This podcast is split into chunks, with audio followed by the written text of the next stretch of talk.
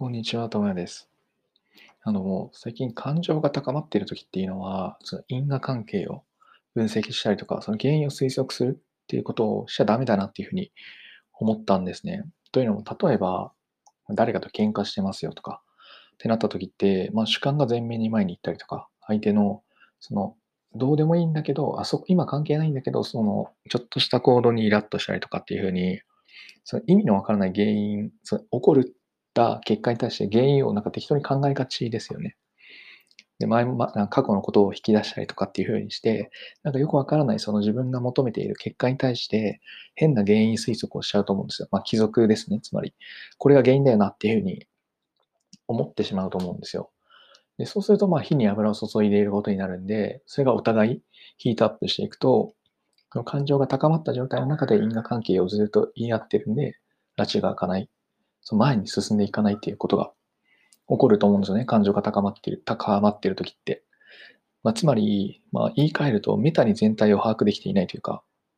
例えば、そのガーって集中して話すときは大事なんですけど、それはどこで、そのグランドイメージっていうんですかね。どこでこういうことが必要だから今こういうことをしてるよねっていうふうに考える必要はあると思うんですよ。戦略的というか、まあ、計画を立てるっていう言い方もあるかもしれないですけど、っていうことが感情が高まっすぎちゃうとできないんですよね。もちろん、その常にメタメタ考えているっていうのも別にいいとは思わないですけど、だとしても両方の視点をちゃんと行き来できるかっていうのは非常に重要で、じゃないと、その話をずっとしていていいのか、しちゃダメなのかっていうのがわからなくなるんですよね。で、これって他にもないかなと思ってたんですよ。こういう状態って。で、思いついた。で、思い出したのが、そのどっかの本で読んで出典忘れちゃったんですけど、そのスポーツ選手って、その二流の人は、二流ですね。はアドレナリンが出ていて、一流の人はセロトニンが出てるよみたいな話があったんですよ。どういう意味かなと思ったんですけど、二流の方っていうのは、そのつまり感情で、その何ていうんですかね、興奮しちゃっているんですよ。そのやってる時に。一流の人っていうのは逆にリラックスしていて冷静らしいんですよ。まあ、もちろん競技にもよるとは思うんですけど、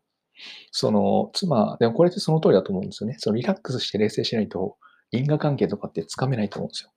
例えばサッカーとかで言っても、まあ、めちゃめちゃ興奮するのはいいし、その気持ちを前面に出すのはわかるんですけど、えっ、ー、と、ゴールを決めるっていうことの結果に対して、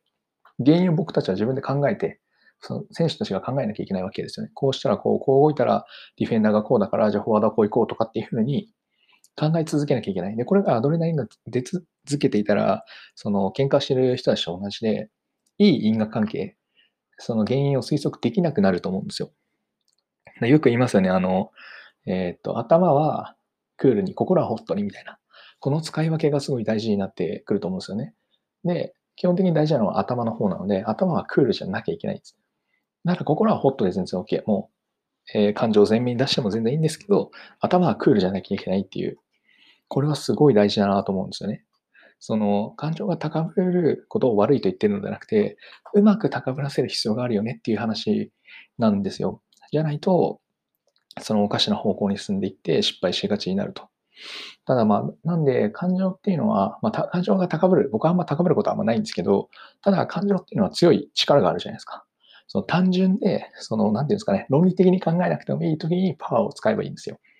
例えばサッカーでも勝ちたいっていう気持ちは別に論理的じゃなくていいですよね。っていう時にその感情のパワーをバッて使えばいいわけであって、その勝ちたい、だから論理的に考えるって、そのアドレナリンとかその興奮している時に考える必要はない。むしろそれで考えてしまうといい案が出てこないんで失敗すると。っていう感じですね。例えると、あの、じゃあ、感情がサングラスだとして、まあ、外がじゃあ眩しかったとして、太陽が眩しいですってなるんで、眩しい時はじゃあサングラス、つまりこのサングラスが、えー、感情ですね。で、守るとしますよね。で、守られてるなって思ってるんですけど、その守っているその強さで、守られて、あ、そのサングラスをしていることを忘れてしまったとしましょう。で、そのサングラスが、のグラスが、えー、グレーで、まあ見てるわけじゃないですか。つまり世界は全部グレーに見えるわけですよね。なんですけど、本当はそのグレーで見えちゃいけない。本本来の色で見えてほしいのに、グレーで見続けてるわけですよね、こっちは。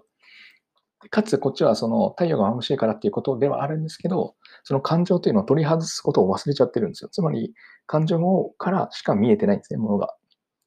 でこうなってくると危ないわけですよ。つまり視点がそのそのサングラスからしか通らなくなるで。大事なのは、あ、太陽が眩しいな、だからサングラスをする。で、じゃあ眩しくなくなったら撮るっていう、その取るっていうのは、